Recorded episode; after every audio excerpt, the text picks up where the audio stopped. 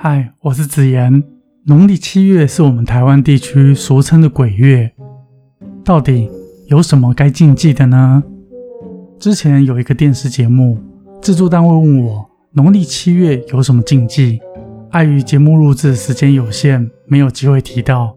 今天和各位听众小聊禁忌。或许小的时候，你听长辈说过，农历七月吃饭的时候不可以将筷子插在碗上，不可以去戏水。传说中水鬼会找人当替死鬼才好投胎，不可以偷吃祭拜的祭品，因为这样是与鬼争食，会招来厄运。床头不要挂风铃，因为风铃会招阴。晚上少去荒郊野外或是偏僻的地方，半夜不要晒衣服，等等等等的民间习俗。在禁忌里面，我认为减少水上活动和露营这两点需要留意，主要是在夏季容易有午后雷阵雨的机会，雨水暴涨，水上活动确实存在一定的风险。另外，露营或是夜游。主要是夏季的野外容易有毒蛇出没，况且温度高、湿度高，以及午后的暴雨，这需要小心的防范。关于五花八门的说法，各种禁忌，到底该信哪一种呢？有人说中国人怕鬼，外国人也怕鬼哦。我给各位的建议是，不要过度的相信民间的禁忌。因为会导致我们的心理负担，甚至会疑心生暗鬼，自己胡思乱想，反而招来不必要的好兄弟。然而，所有的禁忌都离不开一个重点，那就是尊重。千万不要小看尊重的心态，因为这是所有关系的基础。除了人与人之间，也包含了人与灵界之间的关系。我们都知道，不尊重会导致关系破裂，甚至会引发批评、冲突、战争、分裂。比如说，你今天正在普渡，某一位基督徒在旁边嗤之以鼻，笑说：“你们在拜鬼啊，一群傻瓜。”这时候，人与人之间的冲突就容易产生，所以无法彼此尊重、包容一己。才是犯了最大的禁忌。鬼月在世界各地都有，欧美国家的万圣节大家绝对都不陌生。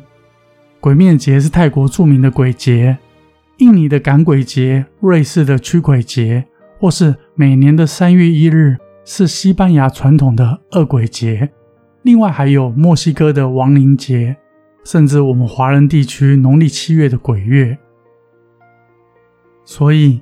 用一份善念，用一份包容去尊重好兄弟，以他们都是我们的先人，都是老资格的长辈来对待。任何的关系都需要彼此的尊重，或是说敬重，这才是农历七月最圆满的做法。如果听众们有普渡的习惯，我认为关于中原普渡的中原祭典，预备各式各样的祭品来祭拜好兄弟。所呈现出来的是儒家的仁义己逆、人机己机的人道精神，而不是利用普渡与好兄弟换取平安或是换取财富的心态。祭拜不应该是一种交换，更不应该当作是一种买卖或是交易。当我们出发的心念错误，反而会延伸出更多的问题。重要的是。应该回归到中原普渡的慈悲初衷，以布施行善的心态去普渡。在道教信仰，七月十五为地官下降、判定人间善恶的日子，所以道士们日夜诵经，协助孤魂野鬼解脱苦难。在佛教信仰，以七月十五为盂兰盆节。缘起于梁武帝设坛举行盂兰盆法会，以报答父母祖先的恩德。许多民众会在七月十五用上庙百味盆供僧人，可得无量功德，用以超度身处恶道的七世父母。因此，七月又被佛教信仰者普遍称之为吉祥或是敬孝月，又称为吉祥月、孝道月。经过这个农历七月，我相信我们学会尊重、敬重每个人的信仰，尊重、敬重灵界，圆满自己，也馈赠他人祝福。要相信，不疑心就不会生暗鬼。愿你有个吉祥美好的农历七月。很高兴在这里遇见了你。